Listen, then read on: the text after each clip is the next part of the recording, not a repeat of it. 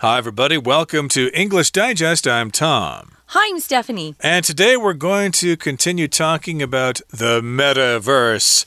And that, I guess, is going to replace the internet. That's the next big thing. So I guess uh, we could mention that uh, if you're interested in making some money, you could probably invest in some platforms and stuff like that. Yeah. Uh, of course, you need to choose which one you think is going to make money.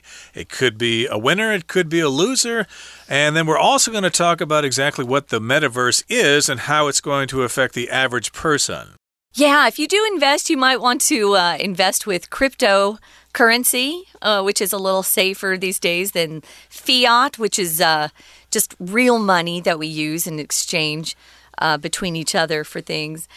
The world's getting kind of crazy. Um, it seems like everything everything is becoming digital or virtual.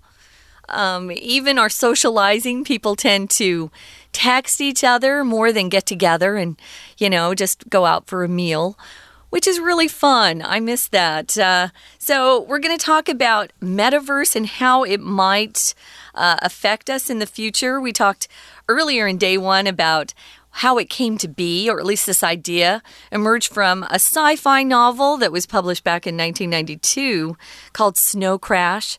You might want to read that uh, to get a good background in it. But the author, Neal Stephenson, um, envisioned metaverse, the metaverse is being uh, the successor to the internet. Uh, but his his world that he created was a little bit dark and depressing, very gloomy. Um, we called it a dystopian vision of the world. Uh, the world was suddenly being controlled by powerful companies, uh, tech companies, and private businesses, and the people were just kind of little slaves in that world. We're going to talk more about what the metaverse um, might be like, how it might roll out, and why people have some worries about it as well. Uh, we're going to read through day two and then we'll be back. Though the concept of a complete and open virtual world is an exciting one, it's also stoking controversy and concern. The problems presented in Snow Crash's metaverse concept could easily become real issues, along with the problems facing the current internet that a metaverse might intensify. One of these, of course, is privacy and safety. Worries around how companies and advertisers use our personal data have escalated in recent years, and personal data use in a metaverse could make it even harder to maintain privacy. Advertising may also become more invasive and aggressive if immersive ad experiences are brought into what feels like a real world space. While tech leaders have said they don't want this to be the case, it's hard to know what latitude private companies might be given in such an unrestricted virtual world. Misinformation, which already spreads like wildfire on today's internet, could become an even bigger problem in an alternate reality that can be shaped by external forces. There are also ethical issues which must be addressed before a metaverse can be made secure for all. Fraudulent representations of people, like deep fakes or hacked avatars, could cause great harm to users. All in all, the rights and safety of users are vital in the development of any kind of metaverse. All these discussions aside, the metaverse still seems to be a future ambition rather than a current shift in technology trends. While many aspects of our lives are now associated with digital environments, there are still numerous dilemmas to be resolved before we can consider integrating these disparate aspects into a single massive experience that the metaverse would provide. To avoid the corporate dystopia of Snow Crash, it's best to work proactively to make any future metaverse safe for users before we ever log in. Okay, guys, we'll get started with day two. Um, the concept um, of a complete and open virtual world is an exciting one uh, to a lot of people. Um, yeah, it's also, though, stoking controversy and concern. To stoke. To stoke means to increase uh, the amount or strength of something. Uh, we use it to talk about. Um, I don't know, you might want to stoke a fire by adding more uh, wood to it. You could um, use it to talk about an ad campaign being used to stoke sales or improve sales.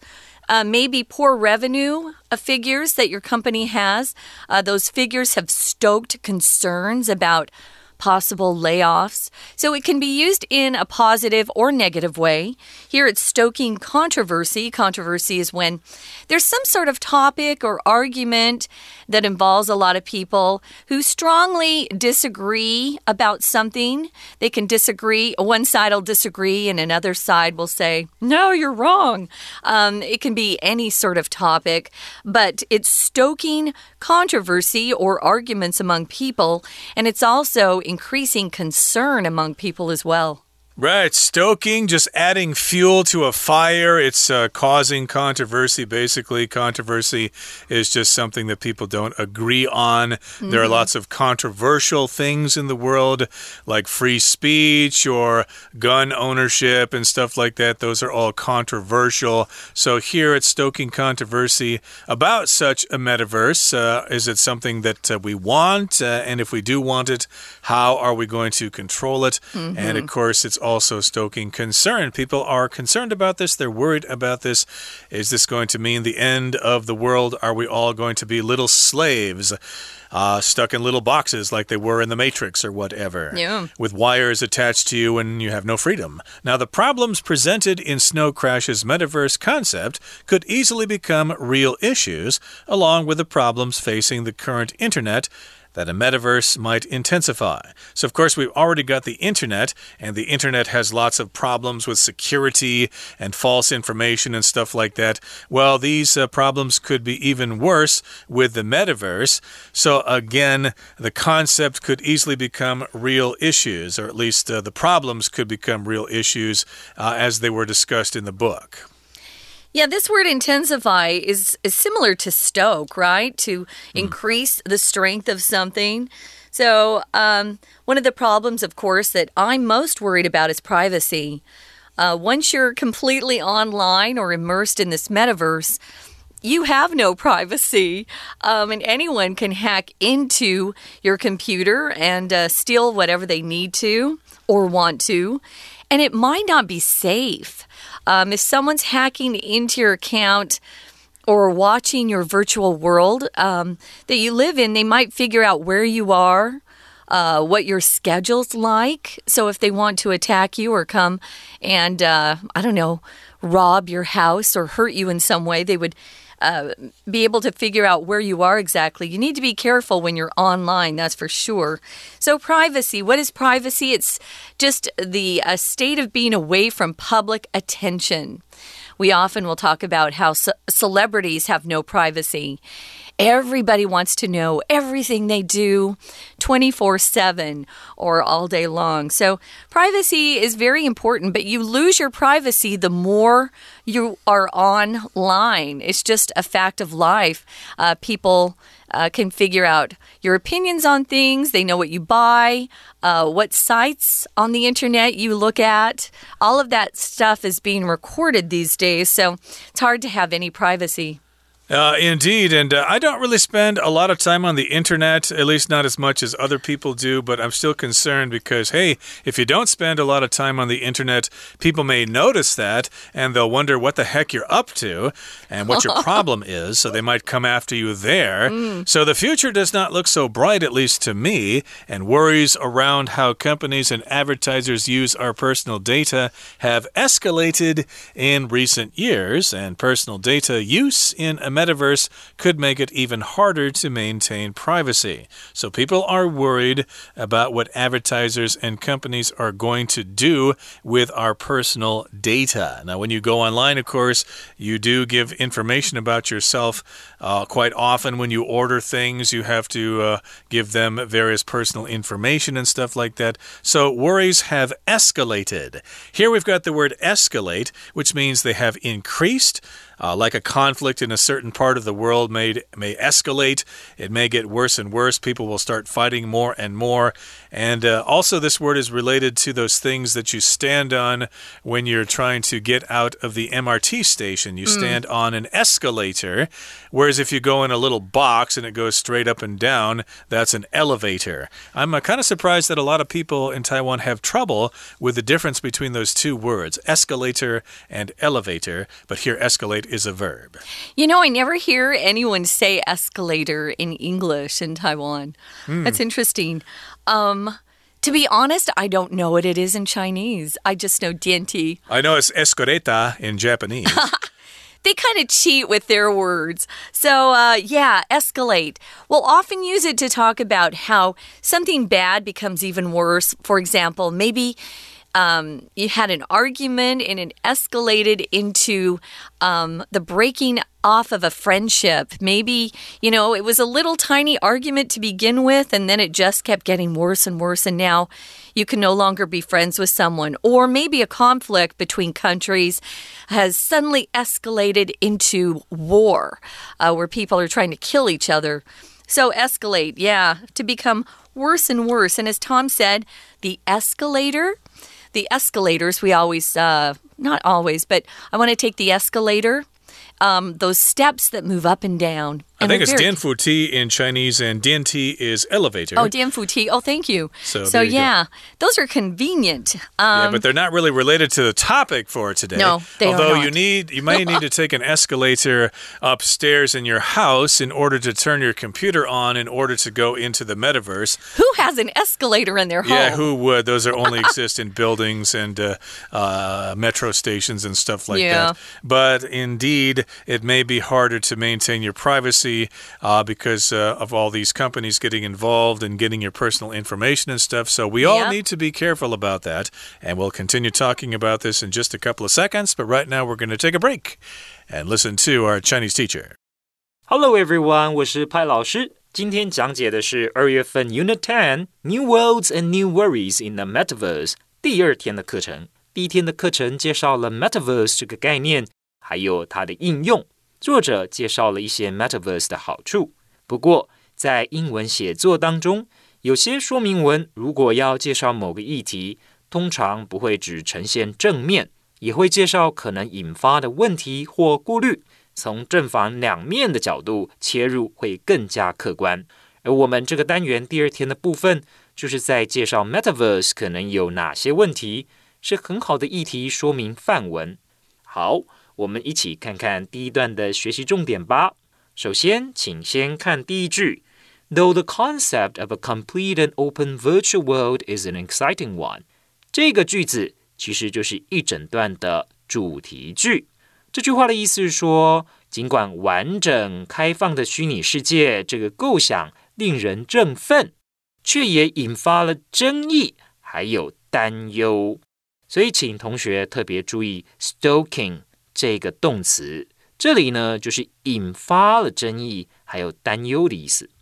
再来，请看到第二个句子，请同学特别注意，the problems presented in Snow Crash's metaverse concept 这个句子里面，主要的动词在哪里呢？就是在后面这个 intensify 这个动词的意思是加剧。整句话的意思是说，现今的网络本来就有问题，元宇宙呢可能会让原有问题进一步的加剧。接下来，我们请看到第四个句子：Worries around how companies and advertisers use our personal data have escalated。请同学特别注意到，in recent years，通常呢，我们只要用到 recently。In recent years 这些句子的时候，呃，这样子的时间副词，我们通常都会用现在完成式。再来，请同学注意的是词语搭配，escalate 有提升、升级的意思。通常像紧张的局势越来越紧张，我们也会用 escalate 这个动词，意思就是近年来有越来越多人非常的关心，非常的忧虑。We're going to take a quick break. Stay tuned. We'll be right back.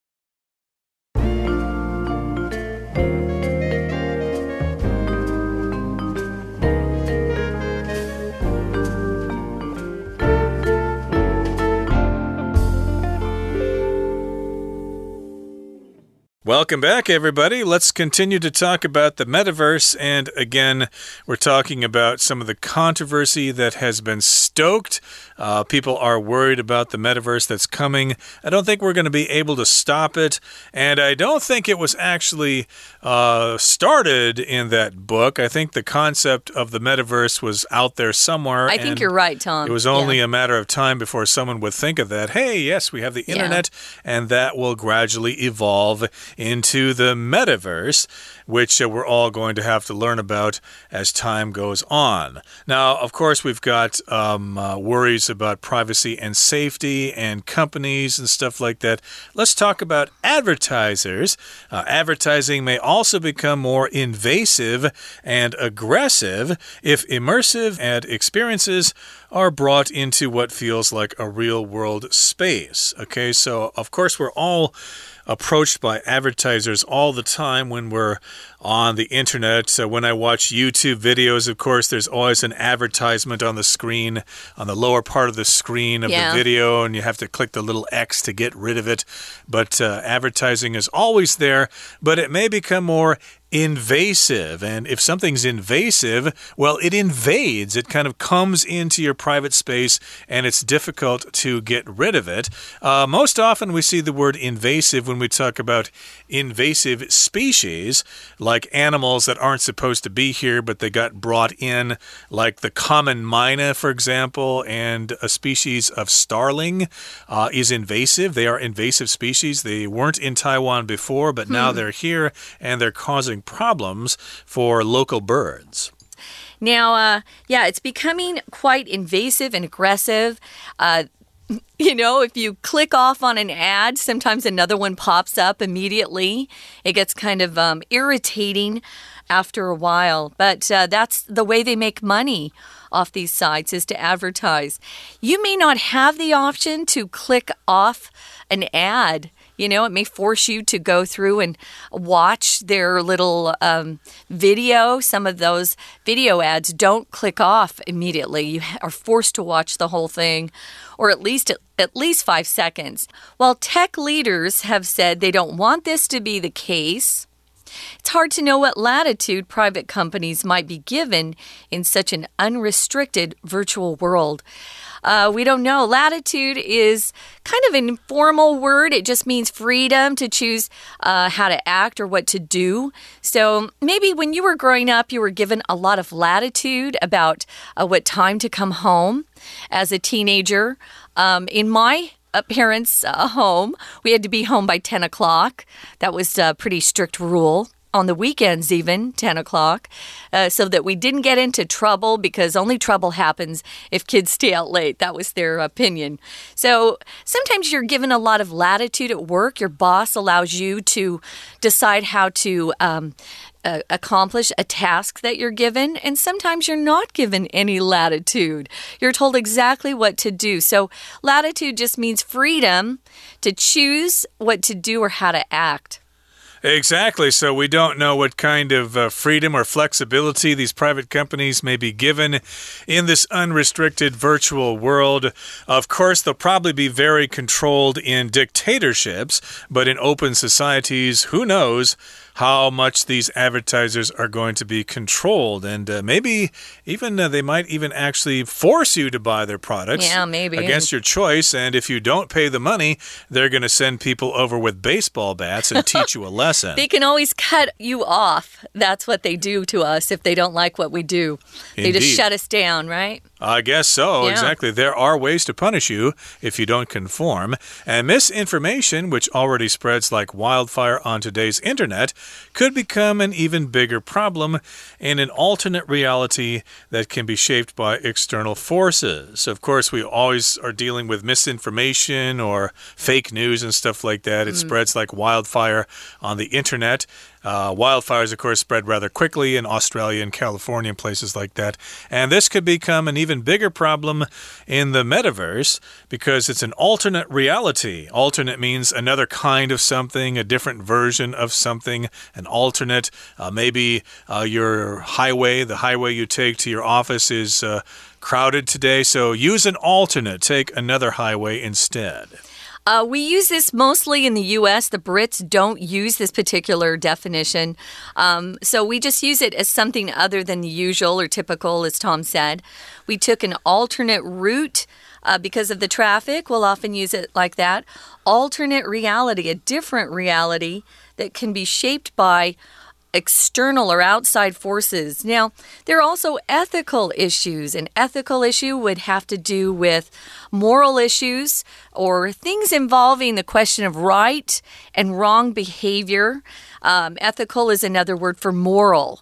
So some people will think, well, there are ethical principles or standards that we should. Uh, adhere to or follow. So there are ethical issues that must be addressed before a metaverse can be made secure for all. Now, fraudulent or fake representation representations of people. So if something's fraudulent, it's fake. Um, there are things called deep fakes out there where an image or a recording, a video of someone has been altered and manipulated uh, to misrepresent someone doing or saying something. That's uh, that happens in news programs. Unfortunately, even on TV, uh, we'll see some of these. Um, uh, videos being manipulated or misrepresenting what someone said. You need to get the full recorded video to know that what you're watching is true. That can happen. Hacked avatars. People can use your avatar as if uh, the actions of the avatar are coming from you when they're not. They're coming from someone else who's hacked in to your computer. So that could cause great harm. All in all, the rights and safety of users are vital or essential in the development of any kind of metaverse. I'm not really sure how they're going to enforce this stuff because we already have a lot of problems with these things. Yep, the cat is already out of the bag. The yeah. beans have been spilled, so now we have to figure out how to clean up that mess. Sure. And then we've got the metaverse coming, and there's going to be an even bigger mess there. But all these discussions aside, the metaverse still seems to be a future ambition rather than a current shift in technology trends. So, even though these things are true, these discussions are worth talking about, still, it seems that the metaverse is a future ambition. It's not really here just yet. And uh, yes, indeed, it just seems to be an idea, an ambition from some people like Mark Zuckerberg, etc., etc., and the South Korean government. But uh, it uh, hasn't really got here. It's not a current shift in technology trends. The internet is still king. So we've got a lot of aspects or parts of our lives currently that are now associated with digital environments. Um, I get a lot of my work. Um, through Line, which is on the internet. Um, we communicate with each other so often just using text messages, you know? So, some of our lives are already very much associated with digital environments.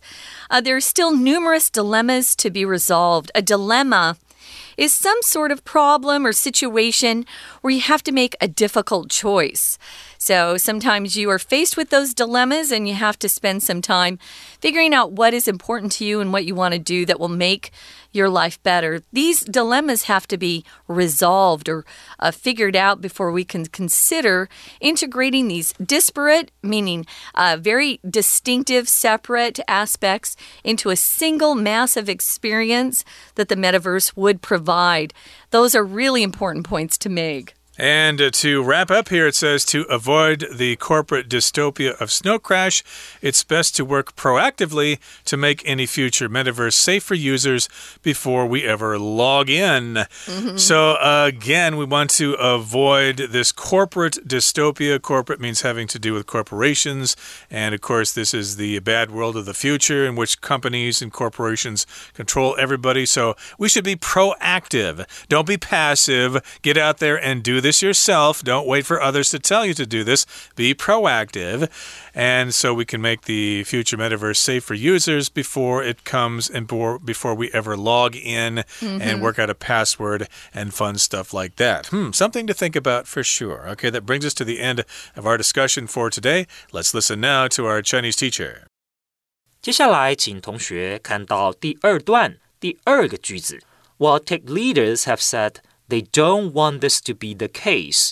It's hard to know what latitude private companies might be given in such an unrestricted virtual world. 尽管科技龙头表示他们不希望出现这种情况， 但很难知道，在这样不受限的虚拟世界当中，私人企业会有多大的自由权限。请同学看到 latitude，很多人都知道这个字是纬度的意思，可是 latitude 还有另外一个意思，自由。比方说，journalists have considerable latitude in criticizing public figures。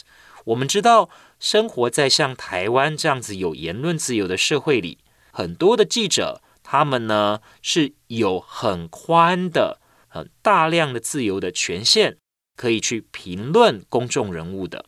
接下来，请同学看到这个句子的副词连接词 while，它表示尽管的意思。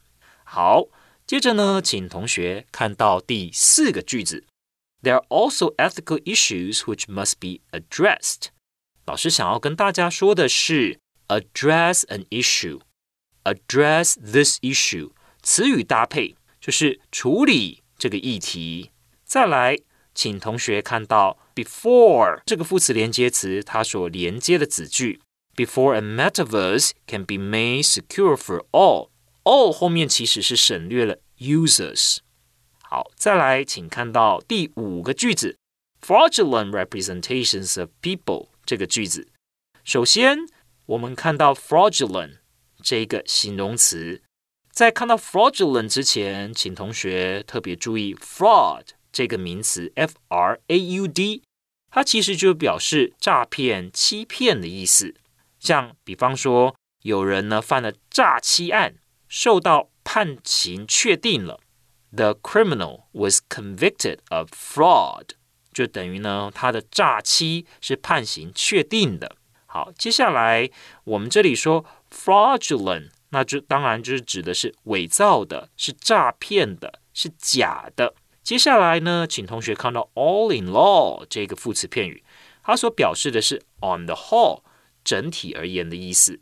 接着，请同学看到第三段的第一个句子，all these discussions aside，aside 在这里呢是当做后修饰，就是。这边呢，我们可以说 aside 就是撇开不谈，尽管的意思。尽管有以上的这些讨论，好，最后呢，请同学看到第三个句子。第三个句子里面，哦，主要子句 It's best to work proactively。请同学注意这个 proactively，proactive 就有先发制人的意思，就是必须要积极一点，要事先做好这些事情。好。以上就是我们针对第二天内容所做的中文讲解，谢谢大家。That's it for today, everybody. Thanks for joining us, and please remember to join us again next time for another edition of our program. From all of us here at English Digest, I'm Tom. I'm Stephanie. Goodbye. Bye.